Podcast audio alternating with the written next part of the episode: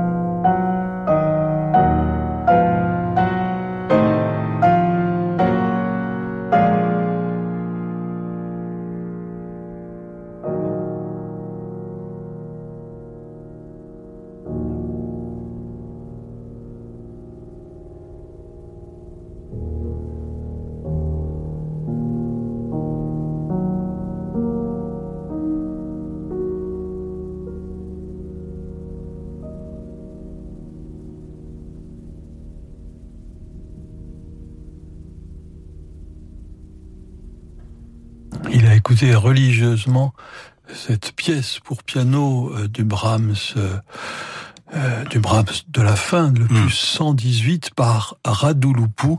Thierry Esquèche l'a choisi et va nous en parler dans un instant puisque c'est notre invité ce soir. 18h, 19h, Passion classique avec Olivier Bellamy sur Radio Classique. Thierry Esquèche, bonsoir. Bonsoir. Très heureux de vous recevoir en direct dans Passion Classique.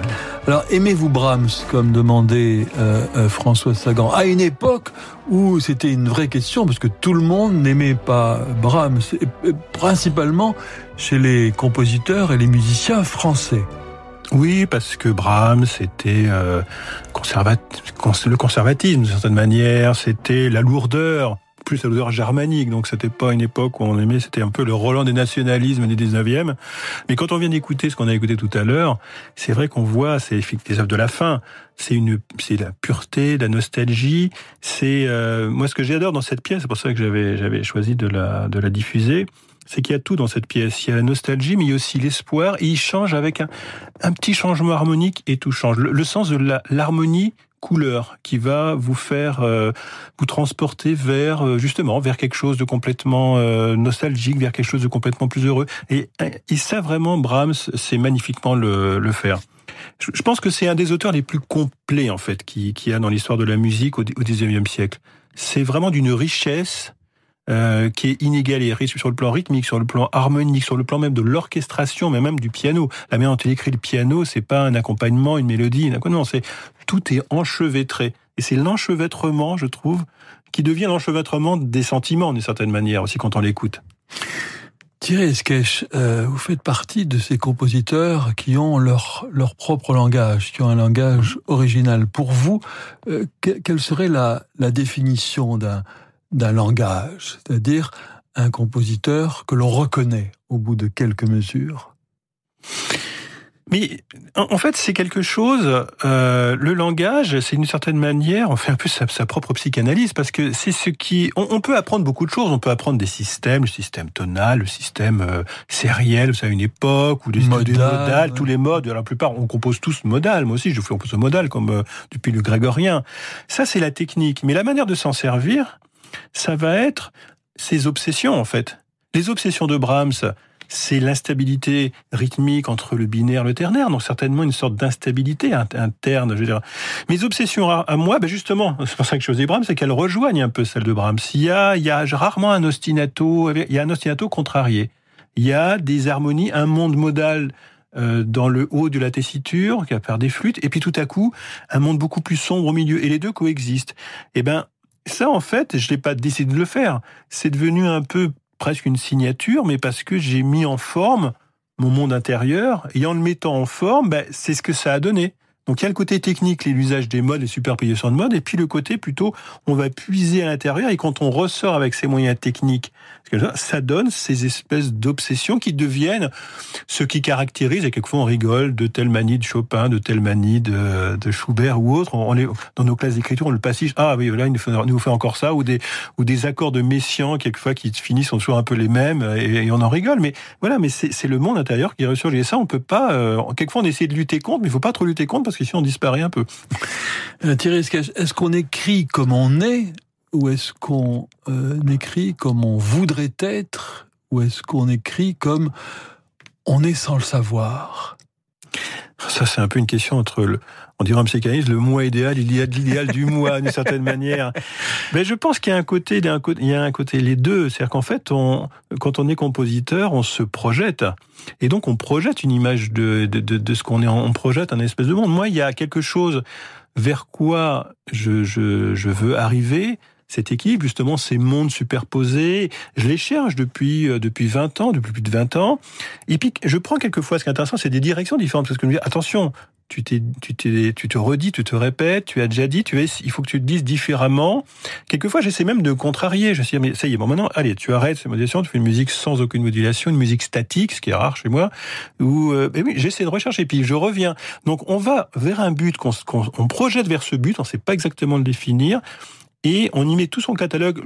Une pièce, d'une certaine manière, elle continue la précédente. Pour moi, je, Beethoven, c'est c'est le cas de Beethoven, par exemple. c'est magnifique, mais c'est aussi le cas de Brahms. La première continue la seconde, la, la, la deuxième continue la première. Enfin, je parle des symphonies, des quatre symphonies. On voit comment ça arrive à la quatrième symphonie et à sa passacaille immuable à la fin. Et je pense que voilà, on, recherche tous à aller vers cette quatrième symphonie entre guillemets. Et est-ce qu'elle dit un peu le contraire? La, le, Je veux dire, l'œuvre suivante, elle dit ce qu'on n'a pas pu dire dans l'œuvre euh, euh, précédente. Dit, oh, bon sang Bon sang, mais c'est bien sûr, oui, elle, elle répare. Elle, répare d'une certaine manière. Il y a des, des, auteurs qui vous feront que, vous savez, Dutilleux était un, modèle, hein, c'est quelqu'un que j'aime beaucoup.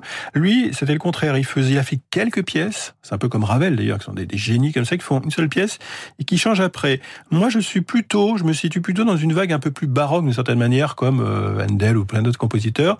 Je vais pas forcément revenir sur, je vais passer beaucoup de temps sur une pièce, mais pas seulement revenir, la refaire indéfiniment. Quelquefois, je refais un passage mais je vais plutôt prendre une certaine idée, voilà, que j'ai pas suffisamment développée, qui est à peine apparue, mais que j'ai pas, voilà, complètement exploité. Et ça va être le point de départ de la, de la, de l'autre. Donc, en fait, les œuvres se tiennent la main, en fait. Et euh, je pense que c'est aussi une manière de construire euh, son, son, œuvre. Certains euh, euh compositeurs sont ont du mal à s'y mettre, enfin, ont besoin de, de... Alors, on parlait de Brahms, il a mis du temps à mettre sa première symphonie, il était très, très exigeant avec euh, lui-même, et il n'a composé que des œuvres parfaites. Hein. Euh, et puis d'autres euh, sont comme une fontaine. Alors, il y a quelques... Bah, si vous me demandez ce que je suis, ce serait plutôt effectivement, euh, moi j'aurais du mal à m'arrêter, d'une certaine manière. Mais je crois, je crois que c'est l'improvisateur qui veut ça. C'est en fait, je suis dans un événement. Euh, il n'y a pas de piano dans le studio, c'est dommage, mais dans une minute, je pourrais tout à coup avoir envie d'improviser. Euh, une, une, une intermezzo, je ne sais quoi. Il suffirait que quelque chose je déclenche euh, une image euh, sur un écran, un son, une, esprit. Et c'est ça, moi, vous savez, quand, quand je quelquefois le dimanche, quand j'accompagne mes offices Océane du Mont, voilà, il suffit quelquefois une odeur d'encens, une odeur de je sais pas quoi, un cri, ça déclenche des, des, quelque chose.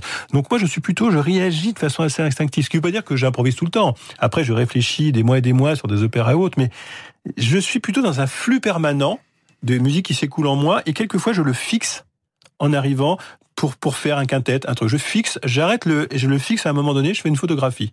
Parce que vous avez le sens de la forme, ce que tout le monde n'a n'a pas. Vous vous euh, fondez facilement dans une forme euh, classique. Il y a qu'à voir dans votre catalogue les concertos pourtant d'instruments euh, que vous avez écrits. On a l'impression que vous êtes comme un poisson dans l'eau. Dès que la forme, vous en comprenez très vite les, les tenants et les aboutissants, si je puis dire. Vous savez, une forme musicale, c'est ce dont on se souvient quand on a oublié tout le reste. Si vous écoutez une longue symphonie de Gustave Mahler, vous aurez oublié certainement les harmonies du premier mouvement, les harmonies du deuxième mouvement. Par contre, vous allez vous souvenir du geste formel. On va se souvenir pour l'adagio de la cinquième, l'adagio de la cinquième, de cette espèce de lente montée vers la carte sixte euh, du milieu, euh, désespérante. Euh, et, on va un peu comme je comme on regarderait une sorte d'architecture. On se souvient d'une forme. Une forme, c'est une architecture, c'est un monument. Donc on va se souvenir de cette forme générale. On aura oublié le thème donc pour moi, la forme, c'est ce qu'il y a de plus important. Je démarre une pièce quand je suis à peu près sûr de l'idée de la forme du petit mouvement, que ce soit sur deux minutes ou que ce soit sur un, un comme un opéra sur deux heures.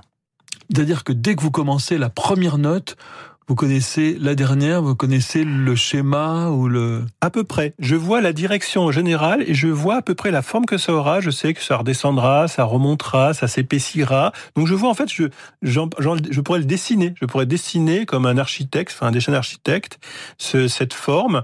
Et alors évidemment, après, une fois que j'avance, quand fais une improvisation, je vais laisser aussi un certain... le hasard. Et quand on est compositeur, on doit aussi savoir quelquefois se laisser détourner d'une chose prévue. Mais par contre, je prévois au début, quitte à détourner, quitte à casser la forme. Et un, des meilleurs exemples de ça, Brahms en est un très bon, mais Beethoven en est encore un meilleur. C'est que Beethoven, il partait d'une forme sonate, mais il arrivait aussi, tout en disant cette forme sonate, à détruire certains principes de cette forme sonate, en même temps qu'il les construisait. Et c'est ça qui est passionnant. Il faut aussi se laisser, euh, se laisser inspirer par l'instant, mais en ayant un cadre pour ça que vous j'utilise des passacailles, des formes anciennes. Euh, il y a beaucoup de pièces qui sont des passacailles, des choses comme ça. Parce que, voilà, la passacaille, c'est la forme la plus ancienne qui existe au monde. Toutes les, les tribus font des passacailles dans le monde, hein, les Amérindiens, les C'est une basse obstinée, sur un rythme obstiné, sur lequel on fait des variations. variations Voilà, donc ça, c'est la base de la musique. C'est une forme qui ne disparaîtra jamais, parce qu'elle peut pas, c'est la base. Vous êtes toujours euh, organiste titulaire à Saint-Étienne-du-Mont? Tout à fait. J'y Ouais. étais dimanche dernier et j'y serai dimanche prochain entre deux voyages. Ça, c'est comme euh, c'est comme Bach qui euh, faisait ses euh, cantates. C'est Oui, c'est un peu d'être dans d'être dans le réel, d'être dans le oui, c'est dans le rituel. Oui, c'est et, je pense que le rituel euh, chez beaucoup de compositeurs, en parlant de Messiaen par exemple, c'est c'est euh, et par le bac aussi, vous en parlez à l'instant, c'est une nécessité. Moi, j'ai besoin de rituels dans certaines des déclamations de ma musique. De d'ailleurs, beaucoup de pièces s'appellent le rituel. La pièce que je viens de terminer, qui sera créée par euh, Valérie Gergiev en septembre, s'appelle Ritual Opening. Donc voilà, voilà, on est dans, donc je suis dans le rituel. Et tout ça, même si la, cette pièce-là n'a rien de sacré, il y a du rituel. Et donc, il est évident que quand j'improvise un offertoire, une sortie, une, euh, ou, ou une communion à Saint-Étienne-du-Mont, euh, c'est à la fois un laboratoire d'idées et en même temps, voilà, je suis dans la réalité, je dois improviser quelque chose pendant 2 minutes 13, je dois m'arrêter à tel moment, c'est aussi une, de fond dans la réalité. Ça vous fait, ça vous, ça vous garde le sens des réalités de faire ce genre de choses. Un peu comme, euh, voilà, comme un compositeur de musique de film certaines fois aussi d'ailleurs. En parlant, souvent Thierry Esquèche, vous fermez les yeux, ce qui est très Mmh. étonnant et très original. C'est pour être le plus juste possible, c'est pour ne pas être troublé, c'est pour que vraiment que que, que Louis euh, guide tout, euh, non? Que, c'est Comment? Alors ça, c'est c'est vous qui allez le dire, parce que euh, oui, moi je m'en rends à peine compte effectivement, mais quand je commence à dire quelque chose de peut-être, enfin que je, que j'ai important pour moi, enfin une idée que je veux faire passer, effectivement j'ai tendance pour la concentration de la chose à, à- à- effectivement, je suis en train de le faire d'ailleurs en même temps que je vous parle, à, renoncer à la vision, comme s'il fallait que je renonce à la vision pour laisser paraître le Louis. C'est assez curieux effectivement. Et pourtant, vous avez une musique très visuelle, mais peut-être Oui. que vous avez besoin de vous abstraire euh, du du Oui. monde visuel pour rendre visuel votre votre musique. Oui, parce que c'est une, c'est, c'est du visuel, mais c'est du visuel imaginaire. C'est, de- c'est des tableaux, c'est une sorte de tableau imaginaire. De, c'est pas, je dépeins pas une réalité, je dépeins pas un tableau, je dépeins, je dépeins des sentiments superposés, si je puis dire, des climats superposés. Et donc, on est dans le, dans l'irréel. Et donc, l'irréel, pour ça, je ferme les yeux. Au Festival des Forêts, vous allez faire une académie de composition. Je trouve ça fascinant Ouais. parce que est-ce qu'on peut alors je sais que vous êtes aussi professeur d'écriture au Conservatoire de Paris. Euh, Peut-on alors Bartok estimait qu'on pouvait pas apprendre à à, à, à composer. Euh, Ah bah, euh, est-ce qu'on part de là, on peut pas apprendre à, à rien faire, y compris à improviser. Non, évidemment, il y a des gens qui sont plus faits pour ça. C'est-à-dire qu'on voit tout de suite que la personne qui va être plus créative. Mais je sais pas si les gens que j'aurai seront des futurs Bartok. Je sais pas, certes peut-être. D'ailleurs, j'en- j'en sais absolument rien. Mais ce qui est important, c'est que dans le geste de composer, dans le geste de c'est l'état exprimer, sortir des idées de soi, et pas seulement justement en faisant un pastiche ou de la copie, mais en faisant quelque chose d'un peu personnel. C'est cela, je vais les tirer vers ça. Et ça, je pense qu'on peut l'apprendre de même que j'apprends à mes élèves au conservatoire à improviser. Ils improvisent des fugues, ils improvisent des choses, mais ils improvisent des choses aussi, des choses aussi très personnelles. J'essaie de les pousser dans leur propre retranchement. Évidemment, ils prennent un peu de moi, mais c'est pas grave. Ils prennent un peu de moi, ils oublieront, j'espère, après, mais ils vont se former. Je vois bien tous les anciens élèves, je vois bien mes harmonies réapparaître, mais c'est pas grave. C'est normal qu'ils prennent, comme moi, j'ai certainement pris. euh, moi, je suis moins euh, lié à un maître, par exemple, mais c'est les mêmes maîtres, c'est le passé. C'est Jakowski, c'est Brahms, justement. Mais eux, je vois bien qu'ils prennent des choses, mais progressivement, justement, ils vont les utiliser et après, ils vont en sortir. Et puis ils vont, ils vont créer leur propre. Non, non, ça, je pense que vraiment, on peut former des gens à l'improvisation ou à la, à la, ou à la composition. Sinon, je ferais pas l'académie. Thierry Esquèche, c'est le moment de vos petites madeleines musicales. Voici la première.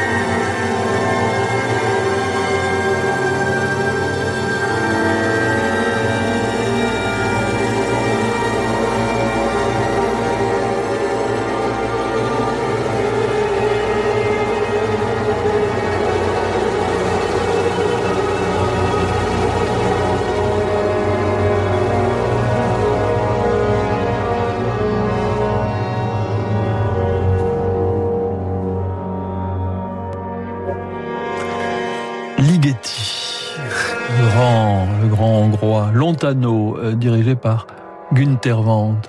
Alors, qu'est-ce que musique extraordinaire? Eh ben, c'est, j'avais quoi? J'avais 16-17 ans. Eh bien c'est la découverte, là c'est pas l'anniversaire de Ligeti, parce que je ne sais absolument pas, c'était effectivement une partie de la bande originale du film de Kubrick, Shining. Et pour moi, donc, c'est en fait, c'est le cinéma. C'est le cinéma de Kubrick que j'ai découvert à ce moment-là. Et je crois que le film sortait, ou en tout cas où il était repris à Paris.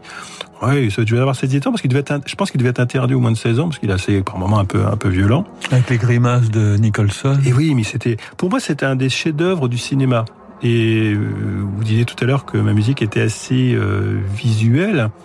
Et je pense que voilà, c'est en faisant référence à des compositeurs comme ça, des, je fais un lapsus, mais des créateurs comme ça. Il composait ses films. Oui, c'est ça, il composait ses films. Là, là, vous avez un sens de la forme. Vous avez la, alors là, c'est aussi la dualité. Là, pour le coup, c'est vraiment la dualité totale, une espèce de schizophrénie du personnage symphonies. Et puis ces musiques, en fait, qui a ça, il y a Penderecki, il y a plusieurs musiques qui ont été prises dans celle-là. Et moi, je, voilà, je vois toujours la voiture de Nicholson s'avançant entre les montagnes. Euh, ah, le chasse-neige. Le chasse-neige. Et, et c'est vrai que je pense que c'est une des, c'est ma découverte du monde du cinéma. Pour moi, le cinéma est, est fondamental dans mon, dans mon rapport à l'art en général. Et, euh, et, Kubrick a fait partie des, euh, des auteurs que je chéris particulièrement. Et sans compter que ces musiques-là, en fait, moi j'ai découvert la musique entre guillemets contemporaine bien après. cest j'ai découvert la musique contemporaine souvent dans les films. La Chiffrine euh, dans certains films d'Eastwood ou, ou des, des comédies américaines. Euh, lui avec euh, Ligeti avec Kubrick. Et voilà, j'ai découvert souvent les musiques d'aujourd'hui, souvent par le cinéma. Et pourquoi pas? Et comme beaucoup de gens, je pense d'ailleurs. Hein. C'est quoi pour vous, Thierry Esquèche si on prend tous les genres possibles, inimaginables, une bonne musique, c'est-à-dire une musique euh, qui, qui vous accroche immédiatement. Et cette musique nous accroche immédiatement. Bah, cette musique nous accroche immédiatement parce qu'elle dépeint un monde, elle dépeint tout de suite. On a, on peut l'écouter en mettant des images dessus ou pas. D'ailleurs, elle, elle fait naître des images, cette euh, musique. Moi, j'avais des images, et pas seulement seulement seul du film que je connais, parce que je me souviens pas si c'était, je suis pas sûr que ce soit cet extrait-là qui a été pris dans l'antano. Il a pris que des, des, des mouvements. Mais vous savez, on passe d'une harmonie à l'autre. Il y a des euh, des flux harmoniques, et on est emporté. C'est-à-dire qu'il arrive à traduire des choses. C'est moderne. Hein, il y a des, il y a des, euh, c'est pas tonal à ce moment-là. La musique d'Igeti, c'est l'air devenu après, ça l'était avant. Il vient de Bartok, il est reparti. Mais même si c'est pas de la musique, c'est de la musique atonale, mais c'est de la musique atonale qui parle. Là, c'est pas de la musique abstraite. On sent que chaque harmonie, il dépeint une couleur. Je pourrais adapter un peu comme Messiaen le faisait, une couleur pratiquement un sentiment à chacune de ces de ces masses sonores. On est emporté dans la masse. C'est pas juste le fait de faire des euh, des, des accords à la suite. C'est ça une bonne musique. Est-ce qu'on jouit plus d'une musique quand on a des leçons, de, enfin des, des notions euh, d'harmonie, de, de contrepoint, enfin de, de dire, je veux dire de, de, de théorie. De, Ça, je pense pas. On peut jouir plus du procédé de compositeur en se mettant à la place du compositeur. Tiens, dû se faire plaisir là, si je puis dire. Euh, mais je pense que c'est le contraire. Là, je suis pratiquement certain que euh, l'auditeur, d'une certaine manière, il va plutôt prendre euh, justement l'impact sans trop réfléchir, donc il va être pris. Nous, quand on écoute, on va dire les compositeurs ou ceux qui connaissent en la musique, bon, on a tendance, une, certaine, on, on, plaque une analyse de toute façon. Il a, il a fait ça et on plaque le nom des notes pratiquement dessus. Donc c'est vrai qu'on entend mieux, on entend plus au fond, on entend plus ce qu'un grand public ne va pas percevoir. Par contre, on va aussi perdre une euh, quelque chose de, de direct il y a quelque chose que nous, il nous fera peut-être du temps pour retrouver justement. Donc, euh, je suis pas sûr que ce soit la meilleure écoute. Parmi les, les compositeurs vivants, quels sont, quel est celui euh, que vous admirez passionnément ou dont vous dites ou une œuvre récemment que vous avez écouté, vous dites oh là là, j'aimerais, j'aimerais lui lui voler ça. J'aimerais comment il a réussi, comment il a réussi à trouver cette, cet enchaînement ou cette harmonie ou cette Sincèrement, j'ai, j'ai pas, j'ai pas ce rapport, mais j'ai pas de gens que que, que j'adule, mais j'aime énormément de, de types de musique différentes en fait. Par exemple, on a on a remis à, j'ai remis en fait à la semaine dernière à, un prix à Steve Reich euh, à ah l'Institut de France. Et cette musique, d'une certaine manière, moi, j'en suis relativement loin. C'est pas du tout ma formation à la base. J'ai découvert ça assez tard. Mais c'est vrai quand j'écoute Different Trends ou ce genre de ce genre de, de, de, musique pulsée, swing, mais à la fois il y a des, des phases, on, on, est perdu entre le rythme. Mais c'est comme ces deux trains qui sont lancés, mais pas tout à fait la même vitesse. Donc, et, ces espèces de décalages, moi, me, me, me, fascinent. En fait, curieusement, je suis fasciné par des musiques soit comme elles de déphasage, comme ça rythmique, un, swing un peu un peu cassé, ou des musiques quelquefois qui n'ont rien à voir justement avec les, miennes, qui sont des musiques, quelquefois il y des pièces d'Arvo Pärt que je trouve magnifiques, euh, qui sont étales ou de Schnittke par moment, qui sont. C'est ce que j'allais vous demander. Qu'est-ce que vous pensez d'Arvo Pärt justement? Mais à la fois quand j'étais, euh, quand j'écoute une pièce, je me dis oh là là, mais qu'est-ce que c'est simple. Et puis bon, voilà, il fait toujours la même pièce. Et puis à la fois, euh, quand j'ai une belle pièce vocale de lui et d'ailleurs, on a eu des concerts ensemble, euh, une fois. On jouait des concerts pour orgue, euh, en première partie, et lui en une création.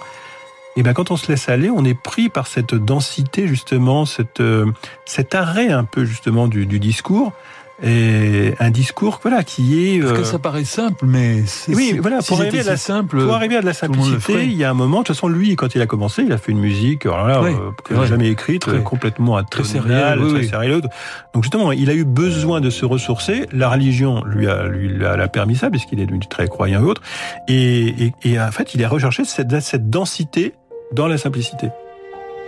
Je crois que c'est Brahms qui disait euh, un un athée ne pourra jamais être un grand compositeur. oh, je, je, j'irai pas, j'irai pas jusque là quand même. C'est, c'est peut-être que non, je pense que vraiment, euh, bah, euh, moi, j'estime beaucoup euh, Gabriel Fauré, par exemple. Il se disait agnostique, donc on est. Ah oui, mais ag agnostique, oui, je sais déjà pas athée. Hein, bien, hein il laisse quand même une petite porte. il laisse une porte. Mais je pense que sincèrement, oui. tout le monde laisse une porte ouverte. Oui. Hein, bah c'est oui, rare les gens qui laissent pas de porte ouverte, même si on écrit de la musique, dance music, tout ce qu'on veut. Mais il y a un moment, on, on recherche. Donc cette, cette recherche de la transcendance, cette questionnement, voilà, on n'est pas obligé d'affirmer une foi. Pour non, ouais. je pense que vraiment, quand on est vraiment dans cette recherche de, je sais pas l'histoire d'une espèce d'œuvre idéale, d'une certaine manière, on va vers cette recherche de transcendance. C'est un peu un des buts de l'art. Hein. C'est pour ça qu'il est apparu dans l'histoire de l'humanité depuis la, la préhistoire. Thierry Esquèche, voici votre deuxième petite Madeleine musicale.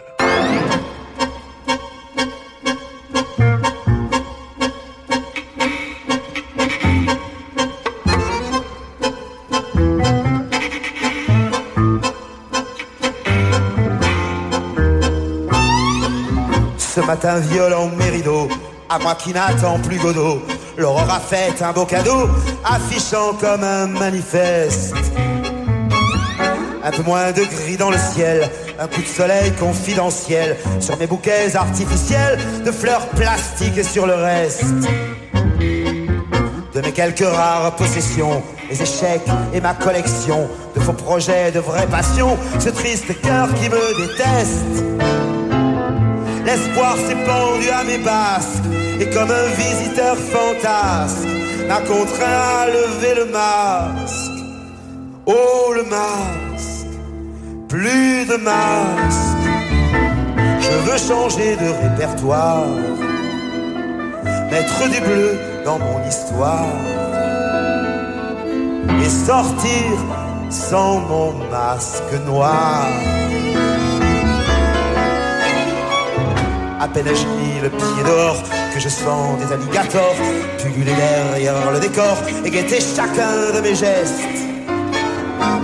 Je ne vois plus qu'un œil pervers qui ignore mon cœur à découvert. Et dans le chêne le plus vert, je pressens un symbole funeste. C'est du Astor Piazzolla par Jean Guidoni, Masque Noir. Jean Guidoni avec lequel vous avez travaillé, euh, Thierry Esquèche. Oui, ben j'ai écrit assez peu de chansons, mais j'en ai écrit deux pour Jean, et je désespère pas d'en refaire d'autres d'ailleurs, je toujours rester en contact avec lui. Mais ça me rappelait ça. Mon, arrivée, moi, à la musique, ma découverte de la musique, c'est la chanson. C'est les chansonniers que j'écoutais quand ma grand-mère, elle aimait la radio, la télévision. J'étais euh, vraiment, j'avais 5-6 ans. Et en fait, mes premières, entre guillemets, œuvres, non, c'est pas des œuvres, mais c'est des chansons qui sont développées, qui sont devenues un peu plus importantes, des leads qui sont devenus et qui sont devenus des œuvres symphoniques quand j'avais 12 ou 13 ans. Mais avant, c'était c'était des voilà, quand entre 5 et 10 ans, c'est un, un peu entre guillemets ce que j'essayais d'écrire, vous voyez, ce genre de choses. Et d'ailleurs, j'ai découvert Piazzolla à cette époque-là. Euh, et pour moi, Piazzolla, c'est un, c'est justement une, il est, il est euh, à la frontière justement des genres, de la chanson, du jazz, du, du tango, de quelquefois de la musique contemporaine. Oui, parce qu'il voulait écrire de la musique très sérieuse. Il voulait être le Debussy argentin, et c'est Nadia Boulanger qui lui a dit non, non, faites, euh, faites. il aurait pas pu. Et parce que j'espère qu'il n'aurait pas pu. Il l'est un peu d'ailleurs. Enfin, je veux dire, c'est pas c'est pas comparable à celui de Debussy, mais pour des raisons esthétiques. Mais vous savez, quand on, moi j'en ai joué beaucoup. Là, je fais un duo souvent avec Richard Galliano, et donc Richard Galliano est vraiment un spécialiste de lui. Il a travaillé avec lui, et donc on a intégré beaucoup de choses. On joue des fugues de Nelson Piazzolla, par exemple. C'est marrant de voir des fugues. Mais moi-même, je fais des concerts entiers avec des fugues, et je joue quelquefois des fugues de Astor Piazzolla.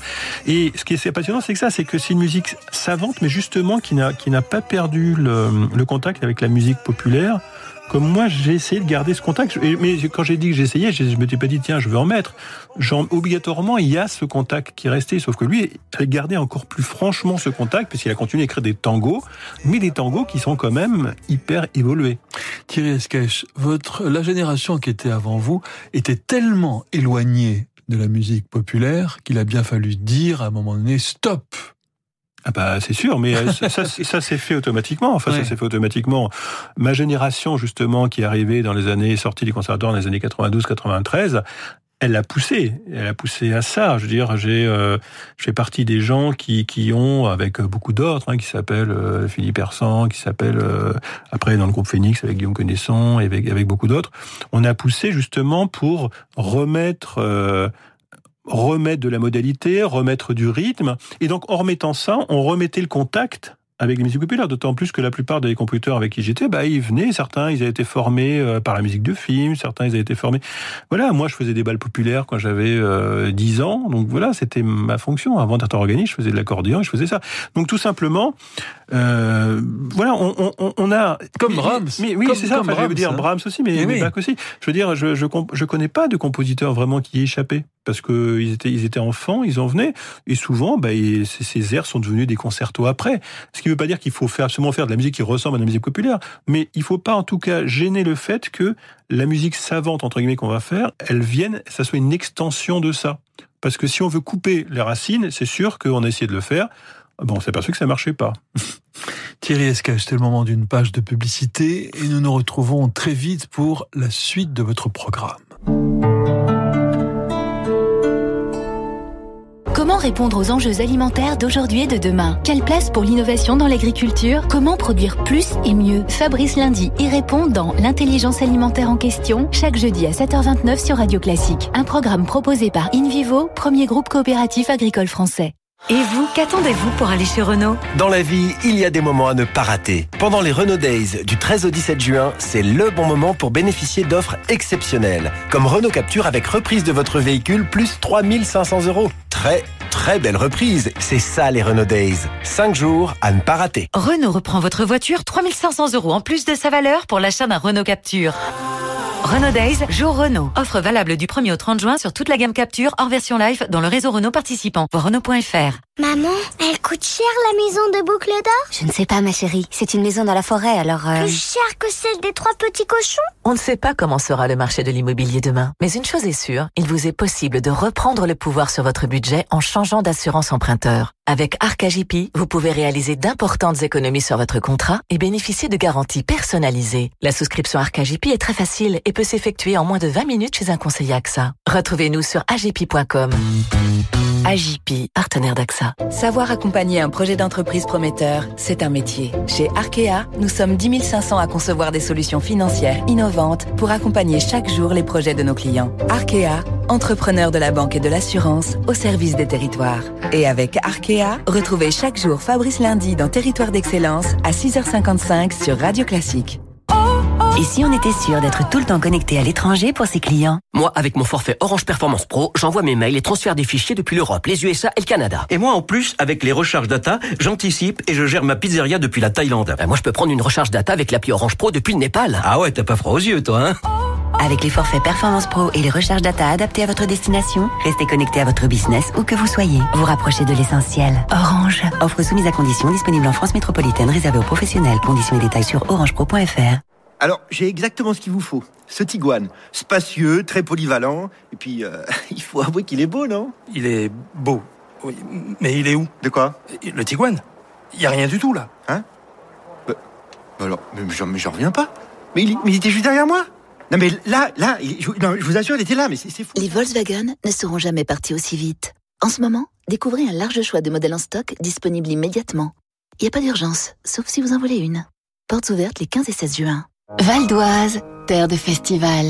Devenu l'un des rendez-vous européens de la musique classique où tant de grands interprètes s'expriment depuis 39 ans, le festival d'Auvers-sur-Oise vous attend du 6 juin au 4 juillet dans ces lieux chargés d'histoire, comme la très belle église immortalisée par Vincent Van Gogh. De Joyce Di Donato à Fazil Say ou Anastasia Kobekina, Auvers ne se raconte pas, il se vit. Réservation sur festival-auvers.com. Val d'Oise, terre de festival. Un immeuble, c'est une histoire. Pour la foncière Georges V, société du groupe Christian Mahout, la valeur d'un bien immobilier ne s'évalue pas seulement au meilleur prix, mais aussi dans le respect de la transmission du patrimoine familial. La foncière Georges V, un savoir-faire unique dans l'acquisition d'immeubles à Paris. Appelez la foncière Georges V au 01 42 67 26 26. Si vous me demandiez de citer des expressions avec trois, je pourrais le faire en deux temps trois mouvements. Même un enfant haut comme trois pommes y arriverait. ne me remerciez pas, c'était trois fois rien. Chez Nissan, 3, c'est surtout l'expression d'une bonne nouvelle. Jusqu'au 30 juin, profitez de 3 mois de loyer et 3 ans d'entretien offerts sur le Nissan Qashqai à partir de 199 euros par mois. Portes ouvertes du 13 au 16 juin. Nissan, innover autrement. Pour un Nissan Qashqai Visia DIGT 140 LLD 49 mois, 3 loyers offerts après premier loyer 3750 euros si accordiaque. Entretien hors pièce d'usure et pneus, détail nissan.fr. Vous êtes bien avec Radio Classique. 18h, 19h, Passion classique avec Olivier Bellamy sur Radio Classique. Thierry Esquèche, en fait, en tant que compositeur, vous ne vous coupez de rien. Vous ne vous interdisez rien. Euh, J'ai l'impression, parce que souvent, c'est, en fait, on se coupe souvent artificiellement. Euh, et c'est pour ça que la, la musique, quelquefois, ne semble pas naturelle ou semble bridée. Ben, en fait, je peux pas parce que je, je suis pas du tout compositeur. Je suis pas devenu compositeur pour une réussite sociale ou je ne sais quoi. Je gagne ma vie. Euh, je, je pourrais gagner ma, je gagne ma vie d'ailleurs complètement comme compositeur, mais je continue à enseigner parce que j'ai envie d'avoir le contact avec les étudiants. Je continue, je continue à faire des concerts. Je, quand je vous quitte, je vais à la cathédrale de Lille pour un concert que je fais d'un piano festival de Lille demain. Et donc, je peux vivre de plein d'autres choses, enfin, de, que la composition. Donc, je fais pas pour réussir, pour avoir une ascension sociale, pour que je fais vraiment ça pour m'exprimer, pour laisser quelque chose, pour l'exprimer avec cohérence et laisser une sorte d'œuvre effectivement sur euh, voilà le temps que je vivrai. Donc en fait, je calcule pas. Je me dis pas il faut que je fasse ça pour plaire à ça, pour être joué dans tel truc. Pas du tout. J'ai jamais eu ce rapport. Et depuis que j'ai 20 ans, c'est comme ça. Donc ça n'a pas de raison de changer. Donc c'est un rapport naturel pour moi. Ça doit sortir de moi. Ça doit donner une sorte de photographie de, de ce que je fais en, sachant que c'est lié à ce qu'a fait Messiaen avant moi et autres. Donc je suis pas une voilà, je suis pas un extraterrestre. Et je continue un chemin qui a été lancé par euh, voilà qui je continue Shostakovich ou je continue Messiaen et je laisserai euh, je vais faire certainement un tout petit peu changer les choses pas grand chose et puis je redonnerai je suis un passeur en fait hein, je donnerai ça à ceux qui vont suivre comme je fais avec mes étudiants d'ailleurs ou ceux qui s'inspireront de quelques bouts d'harmonie ou quelques atmosphères pour moi j'ai une vision assez du compte assez modeste du rôle de compositeur. Je suis juste un passeur. Et donc voilà, je cherche pas à être euh, quelqu'un d'autre, à me fabriquer une image. C'est pour ça que je suis assez libre avec les problèmes euh, d'esthétique ou autre. C'est pas mon problème. Nous allons écouter, Thierry Esquèche, une de vos œuvres les plus récentes, c'est mmh. votre euh, troisième concerto pour ouais. orgue. Il porte un, un titre, les quatre visages du temps. Voilà, quatre visages du temps. Et il y a euh, quatre mouvements qui sont ma vision. C'est le temps, le temps qu'il fait long, ou le temps, euh, ou le non, temps, ce sera le temps, le temps long, c'est le temps, le temps qui passe. Le premier mouvement, c'est ma vision du monde un peu médiéval, d'où ça vient, donc Passacaille, comme on disait tout à l'heure, ses formes. Le, le, deuxième, je crois que c'est celui dont on va écouter un extrait, c'est euh, au contraire ma vision d'une espèce de fête un peu baroque, un peu folle, un peu des masques de Venise, mais vision 21e siècle, mais voilà, un peu Vivaldi 21e siècle d'une certaine manière, et un peu pétillant, comme ça, comme un petit scherzo. Le troisième, c'est au contraire ma vision du monde un peu post-romantique, et puis ma vision de la modernité, c'est le quatrième. Donc en fait, c'est une sorte d'histoire de la musique, entre guillemets, sauf que c'est revu par moi, évidemment.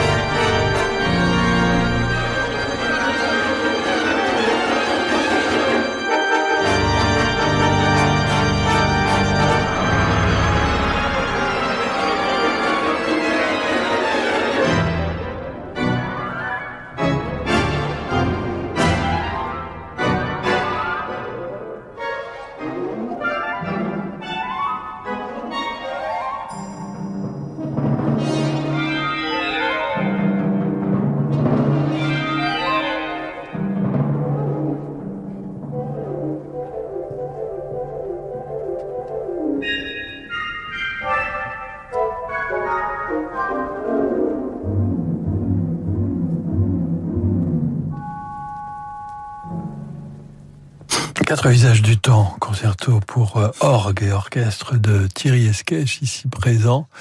Joué par euh, vous-même. Tout à fait, oui, oui. C'était avec l'Orchestre National euh, de Lyon, avec qui j'ai beaucoup collaboré, euh, direction euh, Léonard Statkin. Voilà. La en, fait, en fait, c'est, c'est fascinant d'écouter la musique d'un compositeur avec le, le compositeur à côté. On n'a pas cette chance quand on écoute du Chopin ou, ou du Brahms, euh, mais parce que on se rend compte à quel point vous pensez à l'auditeur. Euh, c'est-à-dire, vous suivez votre pensée, mais il y a une partie de votre cerveau qui suit son idée, mais une autre partie qui est avec nous. Vous ne, vous nous lâchez pas dans, dans, la, dans la nature. Ah ben non, parce que c'est pas mon rôle de compositeur. En fait, mon rôle de compositeur, c'est d'avoir peut-être un concept, une idée, mais c'est d'être effectivement, comme vous le dites très bien, on, on, est, on est en deux parties, c'est-à-dire qu'on est dans la réalisation de ce qui se fait. On est en même temps. Dans... Si on veut avoir un système efficace, il faut qu'on pense en même temps qu'on est en train de faire quelque chose, comment c'est reçu mais pas si ça va être applaudi, mais comment ce, que va être, ce qui va être perçu. Il faut qu'on soit dans la perception, dans la conception et dans la perception. Et souvent, ce qui était le problème de la musique contemporaine, c'est qu'à un moment, euh, on n'était que dans la conception. Et en fait, il fallait se couper de la perception. Donc le computer n'écoutait pas, c'était pas grave, il n'y avait pas de public, on, on, faisait des systèmes qui... Non, moi j'ai réussi quelque chose quand j'ai réussi à faire passer un bout de ce que je voulais faire passer de l'autre côté. Donc il faut que je trouve du côté du public les moyens que cela, que le côté public oui. soit perceptible, sinon c'est raté. C'est un équilibre. Si on pense un peu trop à l'auditeur, on fait de la musique un peu démagogique. Alors, on va faire bon. de la musique qui s'est déjà faite pour pas surprendre voilà. personne. Voilà. Et si on est que dans la conception, eh ben on peut faire quelque chose qui ne parle absolument, qui ne dit absolument rien puisque voilà, l'art, c'est quand même pour communiquer aussi des émotions, ou sinon oui. ça sert à rien. Il a toujours été, ça a toujours été sa, sa devise de l'art. Donc, euh... Et là, vous ne, vous ne, c'est pour ça qu'il se passe toujours quelque chose, comme si vous aviez peur, oui, qu'on s'ennuie. D'ailleurs, c'est vrai, et quelquefois je me le reproche. D'ailleurs, quelquefois quand j'improvise, je mets pas souvent. J'ai tellement peur que de lâcher l'auditeur. Je suis en train de faire une grande improvisation vers un concert, et je me dis mais il faudrait que je respire, et j'ai peur de perdre l'auditeur en cours de route c'est marrant, ça c'est je, je, reste, je, je suis là et je me dis oh là là. Et donc quelquefois il faut que je me dise mais non mais attention, tu peux faire ces, ces mouvements-là, cette harmonie, ce truc et tu voilà. Il faut que je reste, j'arrive à convaincre, à ne pas lâcher la personne effectivement. Je lui tiens la main jusqu'au sommet de ce que je veux dire. Mais c'est touchant parce que nous on écoute parce que c'est intéressant, mais on écoute aussi parce qu'on on est touché que vous pensiez à nous. ah bah. Mais d'un autre côté c'est mon métier. Sinon après je pourrais être beaucoup de choses d'autres. Bon, je suis pas sûr pour moi ça marcherait bien. Donc voilà donc c'est ça. Non mais voilà, c'est le métier de computer, c'est ça. Ouais, ouais. Et il faut, mais pour ça, il faut une formation. C'est pour ça qu'on forme les gens en écriture, on forme les gens en, voilà, en composition. C'est pour donner les moyens qui transcrivent leurs émotions dans des choses qui soient perceptibles. S'ils le transcrivent mal, ben, ça marchera pas. Entre Debussy et Ravel, vous préférez qui, Thierry Esquèche? Hum. Difficile question, ça dépend des périodes. Mais je vais dire que sur le fond, ça sera toujours Ravel. Ah et oui, c'est bizarre parce qu'en général, pour un compositeur, on dit mais c'est bah oui. Debussy qui est ouvert bah vers oui, oui, euh, le son, tout ça. Et je suis d'accord, oui, les masses, la mer, les masses qui déploient comme ça, ça ouvre des perspectives euh, vraiment fascinantes. Et moi, j'aimerais même en transcrire pour orgue tellement j'aime cette musique. Mais d'un autre côté, ce peut-être ce, cette espèce de, de à la fois de classicisme et qui, qui est miroite c'est quand même Ravel qui, dans le mouvement lent du, je sais pas, du concerto en sol par exemple, ou des œuvres comme ça, c'est lui qui, qui, à, à, qui je vais vraiment parler directement. quoi. C'est lui qui m'a inspiré le plus, je pense. Oui.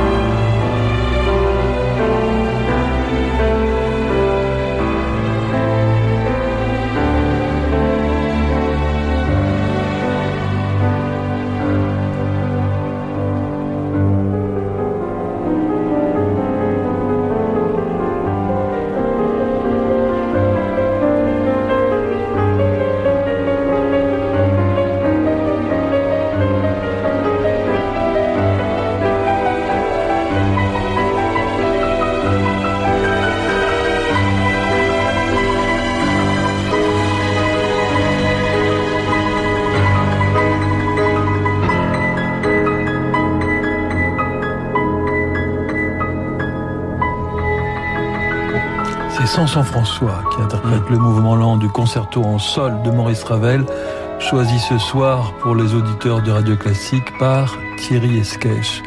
C'est André Cluitens qui dirige l'orchestre de la Société des concerts du Conservatoire. Euh, vos, rapports avec les interprètes, Thierry Esquèche, le fait que vous soyez interprète et euh, créateur et, et compositeur, euh, vous admettez plus facilement des, des libertés, je dis pas forcément des fantaisies, hein, mais des libertés des, des interprètes Maintenant, oui, curieusement. Ah que, que, quand j'étais euh, plus jeune, j'avais tendance à, j'étais tellement dans ce que je venais de faire que je tolérais assez difficilement que le qu'on change le comme, tempo. comme Ravel, hein. Ah, bah, Ravel avait horreur de ça.